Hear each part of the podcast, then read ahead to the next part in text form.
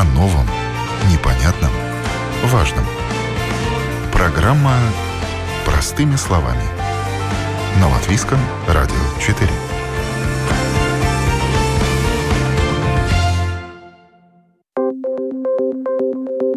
Здравствуйте, уважаемые радиослушатели! В эфире программа «Простыми словами» у микрофона я, Елена Вихрова.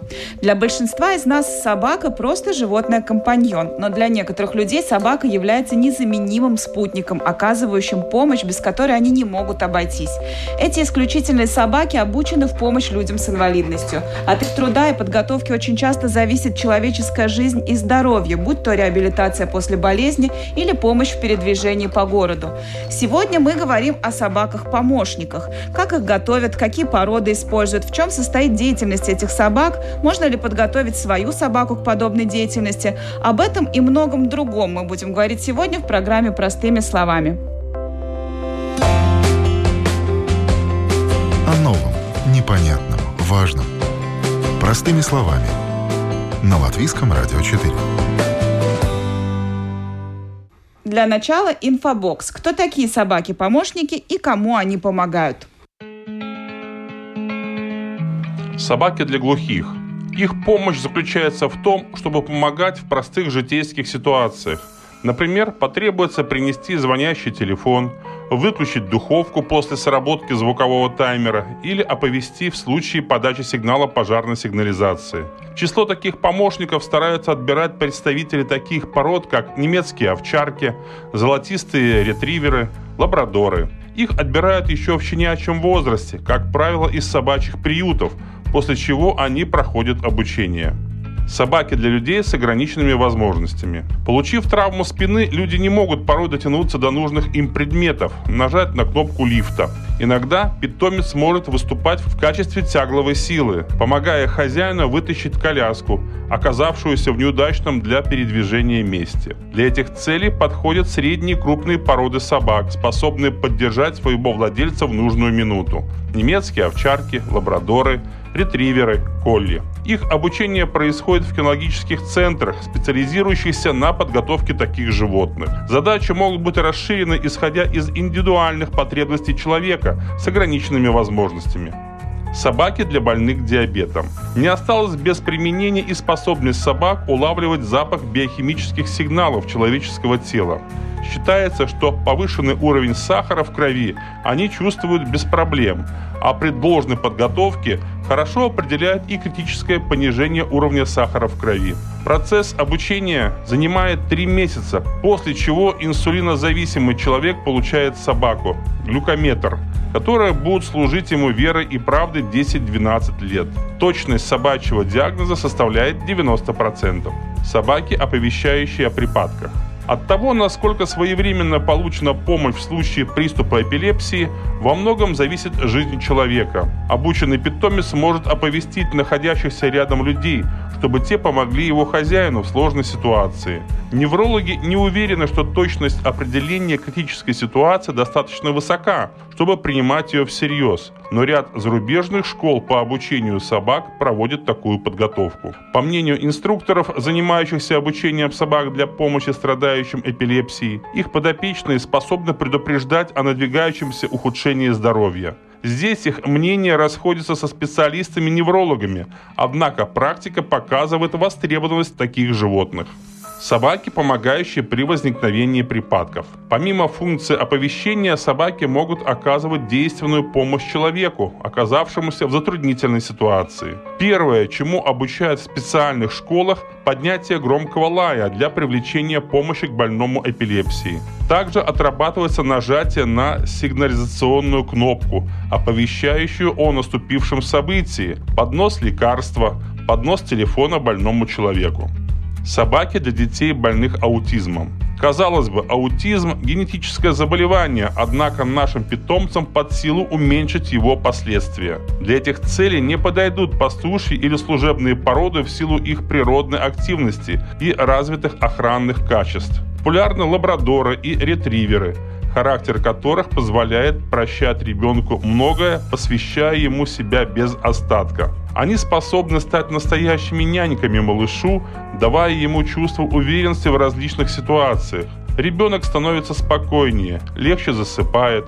Он всегда знает, что рядом есть надежный и верный друг. Собаки для детей, подвергшихся воздействию алкоголя в утробе матери.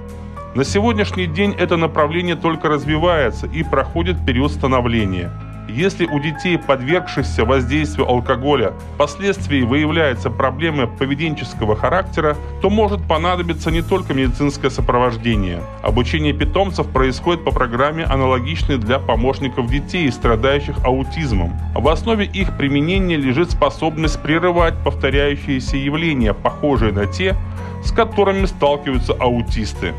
Собаки, определяющие аллергены. Способность собак к обнаружению запаха веществ, содержащих ее источник, была по достоинству оценена людьми, страдающими аллергиями. Четвероногие помощники легко определяют наличие в продукте арахиса, клейковины, которые могут вызвать негативную реакцию. Это дает чувство уверенности и безопасности детям и их родителям.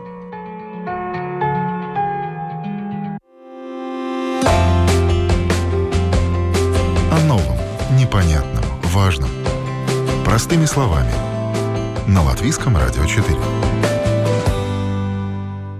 В этом инфобоксе не хватает э, собак-поводырей и собак-терапевтов. Они, их хозяева, сегодня в нашей студии.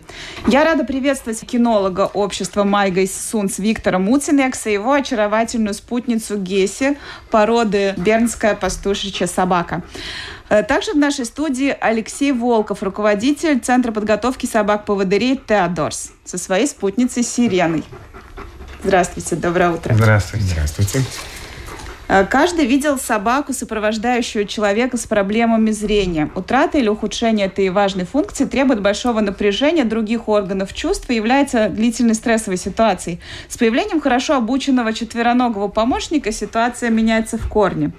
Э, Алексей, как собака-поводырь изменила вашу жизнь? Ну, это совсем э, ну, две большие разницы, когда я ну, вот, передвигаюсь э, в пространстве с помощью белой трости, да, или, ну, самостоятельно, или передвигаюсь с собакой-поводырем. И вообще, ну, это... Она, я с ней не только нахожусь, когда мы передвигаемся где-то, идем по маршруту, там, в школу, на работу или в магазин. Но она всегда со мной круглосуточно находится. Мы все, всегда вместе, а она мой спутник ну, по жизни. Алексей, вы можете рассказать про вашу первую собаку-поводыря? Мне кажется, что она была, наверное, одной из первых в Латвии собак-поводырей. Это был лабрадор Теодорс. Да, Теодор был необыкновенный пес, он мог читать мысли даже. У меня были случаи, когда мы передвигались вместе, и он вел меня по маршруту, и мы поворачивали где-то ну, не по, не по одному и тому же маршруту, где обычно идем, где ему привычно. А вот мне надо было повернуть в другую сторону, и он даже без команды понял и ну, пошел туда, куда мне надо. А другой раз мы искали парикмахерскую, и он тоже, где мы ни разу не шли по этому маршруту, он тоже нашел парикмахерскую даже без, без команд вообще хоть мы никогда там даже не ходили. И я спрашивал тренера, ну, которая обучалась, ну, Теодоры, она тоже говорила, что в этом районе она не была, не тренировались они с собой. Каким образом можно натренировать собаку, чтобы она вот так себя вела? Ну вот э, это даже особенность, наверное, каждой собаки отдельно. Ну как кажется. вообще тренируют собак поводырей? Ну собака начинается с щенков вообще ну, как, их э, отбирают уже когда, ну, там месяц, ну, до трех месяцев, потом их отдают воспитательную семью. Вот как и у детей есть тоже воспитательные семьи, так и у собак есть воспитательные семьи, которые воспитывают э, щенка до года. Они ходят э, в, ну, в общественных местах, едут на, ездят на общественных транспортах, э, на поезде, на троллейбусе, где много людей, в магазин, где можно идти, например, в депо, там можно идти с собакой. И чтобы она привыкала к людям, к разным звукам, чтобы это не боялась. Это семья или это семья, где есть какой-то кинолог? Кто Нет, это просто семья, которая воспитывает об, ну, обычным командам. Сидеть, лежать, ну, ждать. И потом уже после года вот где-то когда щенку год, тогда уже берет тренер и тренирует уже особым командам, специ специфику уже обучает. Идет по маршруту, где надо остановиться, находить объекты, такие как дверь, лестница, лифт, поднять предмет, если даже, ну, даже монеты вот поднимают и дают в руки обратно. И остановку найти, например, свободное место – это в кафе, может быть, или в общественном транспорте, кассу. Вот зайдем на автостанцию или на железнодорожный вокзал, она, ну, на, чтобы она нашла, подошла к касс, кассе. Это длительный процесс? Тоже примерно ну, 8 месяцев, ну, до года где-то. Ну это и... получается, а, кинолог, он учит собаку ходить по каким-то определенным маршрутам. Мне просто интересно, как вы пришли, например, сегодня к нам на радио? Я думаю, что это не, не, не является вашим ежедневным маршрутом. Вероятно, вы даже здесь впервые. Как э, ваша сирена нашла нас? Ну, используя навигацию это и как? коммуницируя с людьми. Ну, когда вот э, я включила в навигации адрес, и как мы пришли уже здесь э, к дому, ну и чтобы дверь, я уже спросил у людей, где вот конкретно, чтобы дверь показали. Но бывает, что навигация не совсем точно, до двери может и не довести, или подвести к дому с другой стороны дома. А что вы имеете в виду под навигацией? То есть вам навигация говорит, там, поверните направо, поверните налево? Да, она вот говорит, это? Ну, ну, если мне надо идти вперед и где-то направо, то она говорит вперед направо и, и собака, повторяет. И собака это слышит, да? Не, я а, вы даю команды. Когда угу. повернуть направо, когда налево повернуть. Ну, так и мы пришли. Ну, можно передвигаться и в знакомых местах, и в незнакомых. Но это зависит от человека тоже, у кого собака поводырь. Но если люди, кто не так активно передвигаются, может, таких навыков э, нету, пока тогда тренер работает еще перед тем, когда передать собаку держателю, он еще с этим человеком, с держателем будущим, тренируется, может быть, даже по определенным маршрутам конкретным, которым, которые ему нужно будет в будущем. Ну, там, в магазин сходить и там, до работы да, дойти. это же, наверное, так тоже сложно довериться сразу собаке. Получается, ты э, в какой-то момент полностью зависишь от собаки и себя полностью доверяешь. Не, это надо... Момент ну, доверия тоже такой. Это надо человеку контролировать ситуацию. Нельзя вот, ну, сто процентов э, по-любому нельзя положиться только на собаку. Нужно контролировать э, маршрут, где мы идем. Но бывают случаи, где и приходится положиться на собаку. Когда заблудишься, у меня были случаи, когда я заблудился зимой или другие разы тоже. И тогда уже даешь команду собаке найти и она ищет и выходит туда, куда надо. А как же собачий инстинкт? Ты там увидела другую собаку или там, не знаю, мячик захотела поиграться?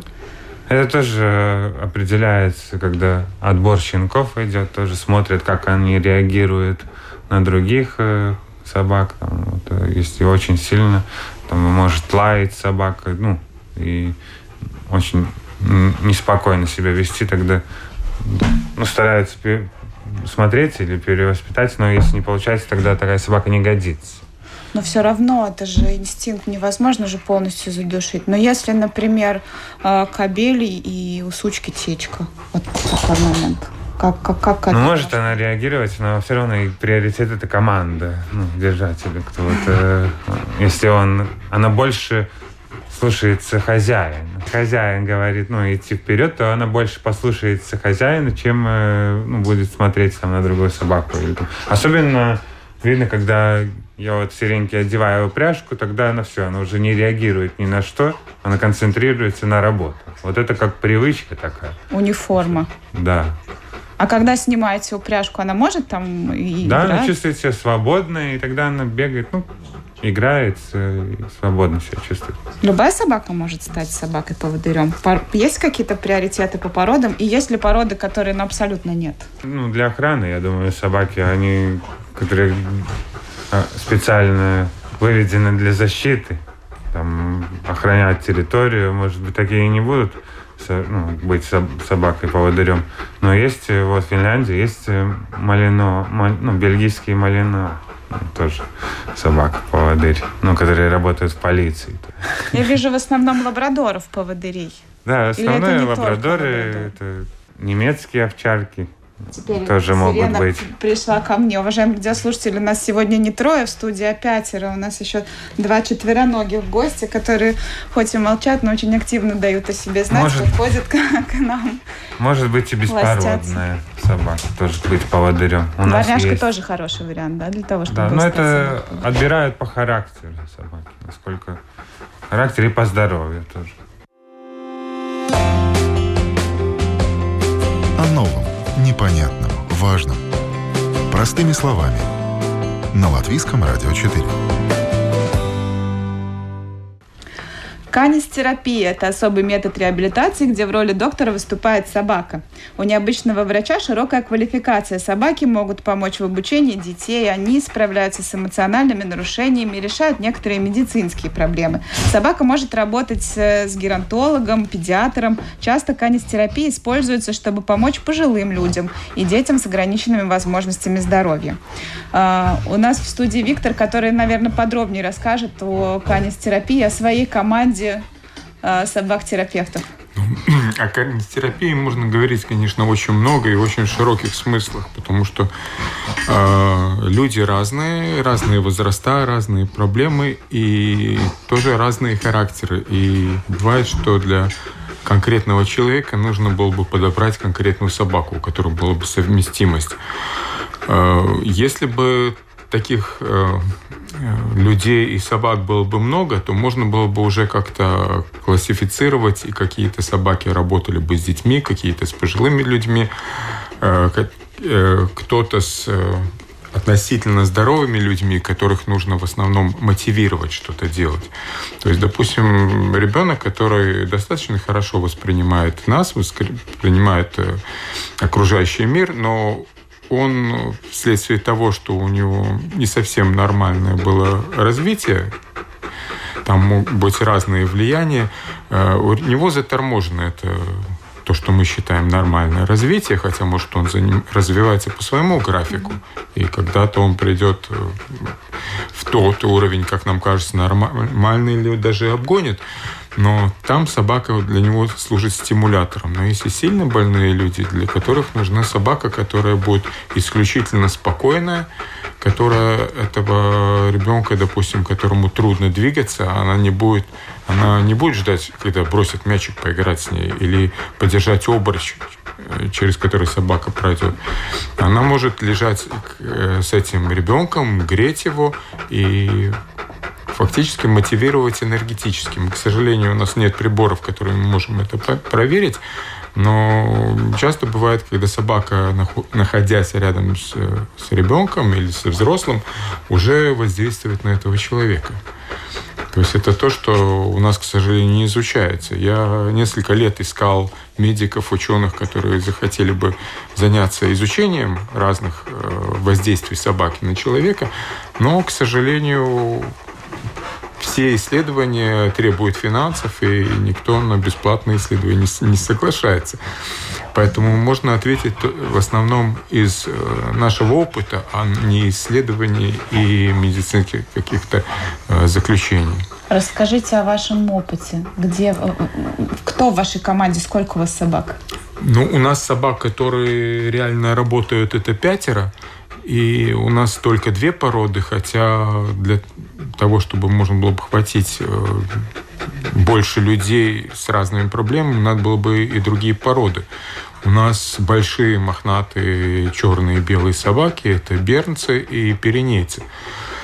Вот. И очень часто встречаемся с тем, что люди хотят маленькую собачку, не потому, что они боятся такого, а потому, что у них внутренняя потребность именно контакта с такой собакой. Вот. А у нас опыт э, с разными, с больными детьми. И если были бы больше и финансовые, и временные возможности, то можно было бы работать с конкретным ребенком, допустим, долго. А детей очень много, и у нас в основном получается как бы коллективные занятия. Это либо в специальных школах, либо в специальных э, детских учреждениях, где дети живут, где все дети ну, группами подходят к нашим собакам, нашим собакам к детям и некоторые дети выбирают одну собаку, другие выбирают совсем другую, у них с ними контакт.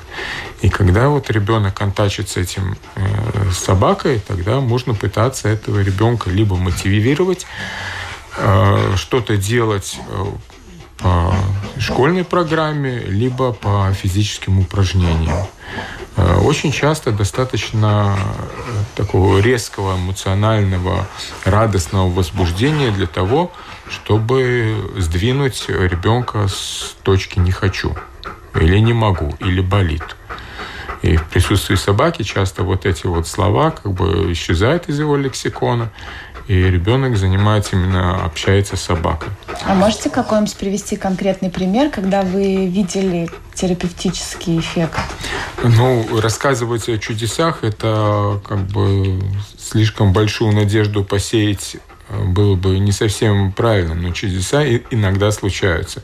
Нельзя сказать, что это было бы всегда. Вот ребенок, который вообще не разговаривал, не издавал никаких звуков, начал в присутствии, э, после контакта с собакой, ну, ну, многократный контакт был, начал с собакой разговаривать своими словами. То есть он включил артикуляцию, которая до, до того у него не работала. Или, допустим, бабушка, которая вот сказали, что врачи сказали, что она больше ходить не сможет.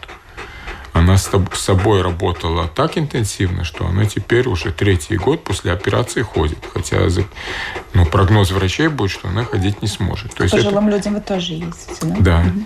да. И получается так, что для того, чтобы можно было бы составить какую-то программу для каких конкретных проблем человека, нужно было обобщить весь этот опыт, и нужно было бы э, какое-то дополнительное финансирование для того, чтобы занятия были как, э, регулярные. Потому что так как, допустим, ребенок пришел, там, как раньше водили в цирк или в зоопарк порадоваться, вот как там животные двигаются, это на один момент у него вызывает какие-то интересные эмоции. А для того, чтобы заставить что-то делать, что чем можно было бы как-то его проблемы корректировать, для этого нужны частые занятия. Но часто это, допустим, хотя бы раз в неделю да, или два раза в неделю. Тогда есть остаточный эффект. Mm-hmm. Вот. Иногда бывают, конечно, случаи, когда садится больному человеку на ногу, и эта нога выздоравливает. Это не то, что там кость срастается. Да. Было, когда вот э, было расширение сосудов. Как это сработало? Я не знаю. Но у человека начала после этого восстанавливаться нога. Э, больше всего, конечно, вот особенно пожилых э, людей мотивирует то, что они ничего особенного интересного в жизни больше не видят. И не видят э, света в конце тоннеля. Точнее, они ждут другой свет в конце другого тоннеля. Да? И собака их мотивирует, и они хотят встречаться с собакой, хотят двигаться, хотят ее гладить. У них появляется как бы новый интерес в жизни. Скажите, пожалуйста, вы э, как-то специально обучаете ваших собак? Ну, тут точно так же, как и для собак-поводырей, это отбор щенков. Точнее, сначала это как бы отбор тех родителей, у которых потенциально могут быть щенки с нормальной психикой. А потом каждый рождается опять э, что-то взял от родителей, что-то э, у него индивидуальное – и в семье может один беситься, другой быть спокойный, один хочет учиться, другой не захочет учиться, один дружный, другой задиристый. И вот тоже так же вот нужно отбирать собак, друж, дружелюбивых. Тут у нас, конечно, собаки проявляют очень интересный вот, кон- да, у нас, контакт. у нас очень дружелюбные собаки, судя по всему, потому что, да, тут просто такие проявления любви. Разница собак-поводырей и собак-терапевтов в воспитании такие, что собака-поводырь должна работать с конкретным человеком одним и не обращать внимания на всех остальных людей. Вот собаки-терапевты, как правило, должны обращать внимание интерес ко всем людям.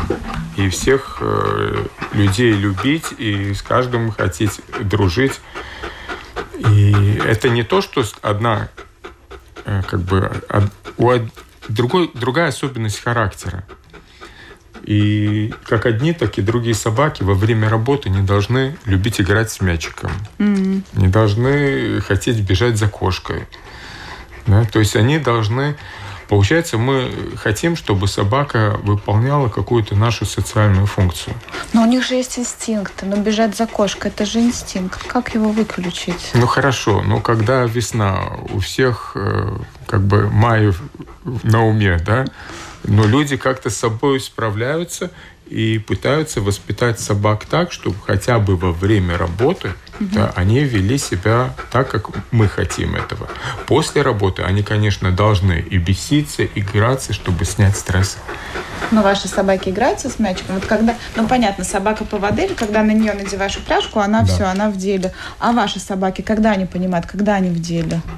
Э, Как только мы, мы их начинаем готовить к поездке, то есть перед каждой поездкой собака чистится, особо чистится, потому что э, с ней люди в прямом контакте. То есть ее гладят, трогают, она должна быть чистая, как на выставку, да, каждый раз.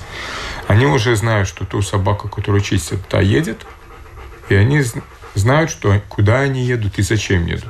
Когда они приезжают в какое-то учреждение, они уже сами настраиваются, ищут людей, к которым подойти.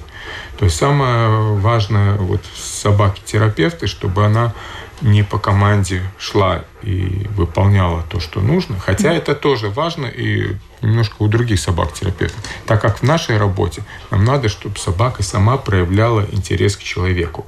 Тогда, доп- допустим, когда нужно ребенку, у которого нужно разрабатывать руки, ноги, и хотят, чтобы, допустим, ребенок взял обруч, и собака через него прошла, собака должна выполнять эти команды.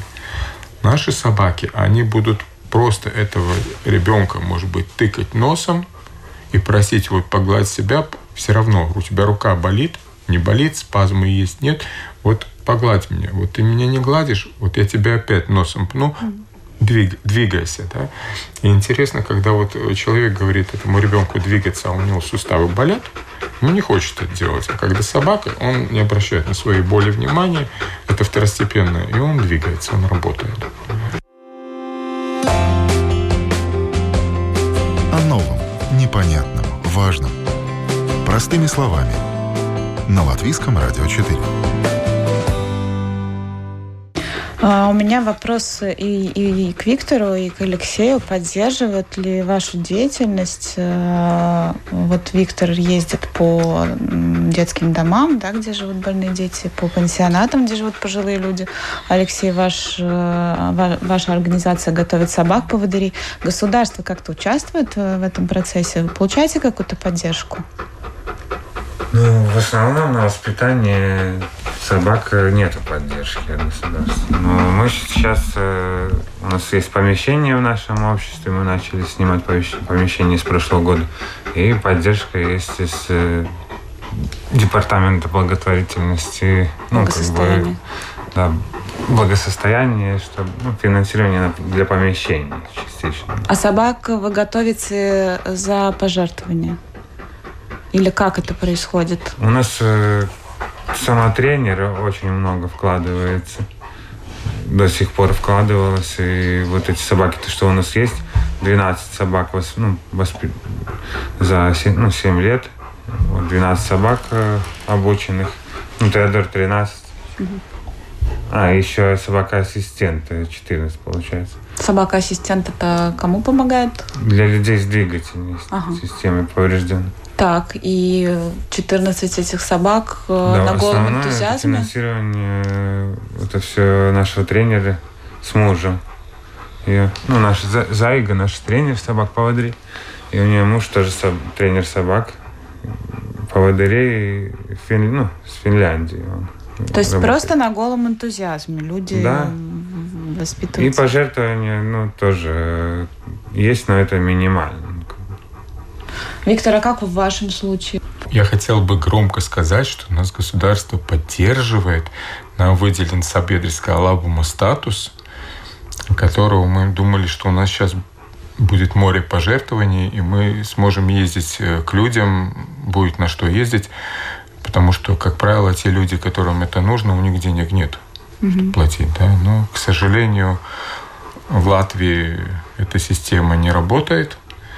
Пожертвований у нас очень мало, хотя вот на прошлое Рождество вдруг тоже э, появились две организации, которые захотели нам помочь. Но есть еще э, в социальных учреждениях э, иногда есть статьи, по которым они могут частично оплатить приезд к ним. Вот, поэтому в прошлый год был, наверное, первый за эти годы, когда мы вышли по нулям по статьям наших расходов. То есть до сих пор тоже как бы остальное компенсировалось за счет семьи.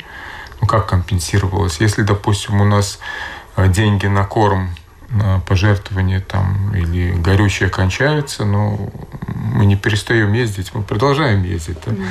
Потом, может быть, появляются какие-то деньги, э, какое-то пожертвование. Но, в принципе, в Латвии этих денег очень-очень-очень мало. Ну, как в идеале должна была бы выглядеть эта поддержка? Как вы видите э, систему, в которой вот канистерапия ну, идеально работает? Я считаю так, что государство, если со стороны государства, то государство должно было бы посмотреть приоритеты поддержки э, менее защищенных слоев населения по разным статьям. То есть это могут быть э, люди с ограниченным зрением, слухом, двигательными способностями и так далее. Дальше, если государство не имеет конкретных механизмов для того, чтобы этим людям помогать э, для их жизни, да, то тогда надо смотреть, есть ли какие-то организации, которые этим занимаются. Протестировать, смотреть, что они делают, какой эффект, э, узнать мнение специалистов конкретных отраслей отраслей и тогда выделять поддержку, как это делается всюду в Европе. То есть э, в Европе, э, я сколько знаю, что собак по поводырей вырастить нет, нет таких проблем, как в Латвии. То есть там э, средства большие выделяются. На канистерапию в многих странах точно так же. Латвия, кстати, единственная страна, где канистерапевт нету в э, списке профессий. Да? То есть э, в этом смысле государство должно было бы смотреть, где могут работать э, специалисты, которые не состоят в штате э, государства, и их поддерживать.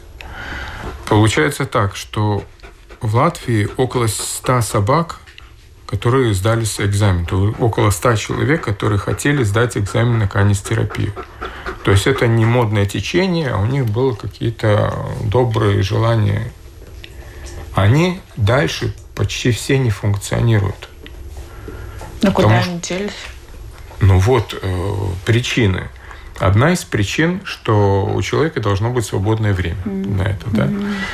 Потом ему этим либо надо заниматься редко, потому что если часто заниматься, он это не потянет финансово, либо нужна какая-то финансовая поддержка. Mm-hmm. То есть если бы, допустим, таким вот, как, допустим, на обучение собак э, или терапевтов, или поводырей, была бы какая-то государственная дотация, хоть минималку, хоть что-то, то был бы уже огромный прорыв. Алексей, а сколько у нас незрячих людей нуждается в собаке поводыря? У нас э, в нашем обществе сейчас э, было 15 человек в очереди, ну, как бы желают собак поводырей. Но, Но это, именно только... те, кто именно ваш общество. Да, кто записался, mm-hmm. да, ну, написал заявление. А вот э, на собак ассистентов тоже 3, 3 человека. Но в стране Но наверняка их В стране, больше. конечно, если так конкретно этим заниматься, и будет, э, ну, финансирование гарантировано, что собака будет, и не надо ждать. Ну, а какой смысл писать заявление на собаку поводыря, если да. так и так знают э, люди, что не дождешься? Это очень правильно сказано было, потому что надежды на то, что получишь собаку, нету. То есть, если, допустим, сейчас э, где-то объявить, что ведется запись на желающих, кто хочет собаку под водыри, и будут – эта цифра будет десятки раз больше. Угу. Какая действительно есть реальная потребность в этом. Но только для того, чтобы собаку вырастить, нужно время. Собаку вырастить это очень дорого. Потому что вы представляете, допустим, что э, как э, ребенка сколько нужно денег для того, чтобы человек прошел школу. Угу. Мы не знаем этих цифр, угу. но цифры огромные. огромные. Для собаки то же самое. Это очень дорого. Это почему дорого? Ну, собаку надо приобрести. Собаку приобрести качественную по здоровью, по психике. Ее нужно все это время кормить, и нужно платить зарплату тем специалистам, которые правильно ее воспитывают. Вот и складываются, в принципе, эти деньги. Да. И если этих денег нету, если предложения на поддержку нету, то и спроса не будет. Да, но эти деньги, как мы сегодня выяснили, они стоят того. Эти собаки действительно помогают э, людям жить, помогают э, людям даже поправляться от каких-то своих недугов. Мы будем надеяться, что государство когда-то пересмотрит свое отношение к собакам-помощникам. А, французский писатель Альфонс Тусинельс э, сказал сначала Бог создал человека, но, заметив его слабость, дал ему собаку. Вот сегодня мы выяснили, что это действительно так.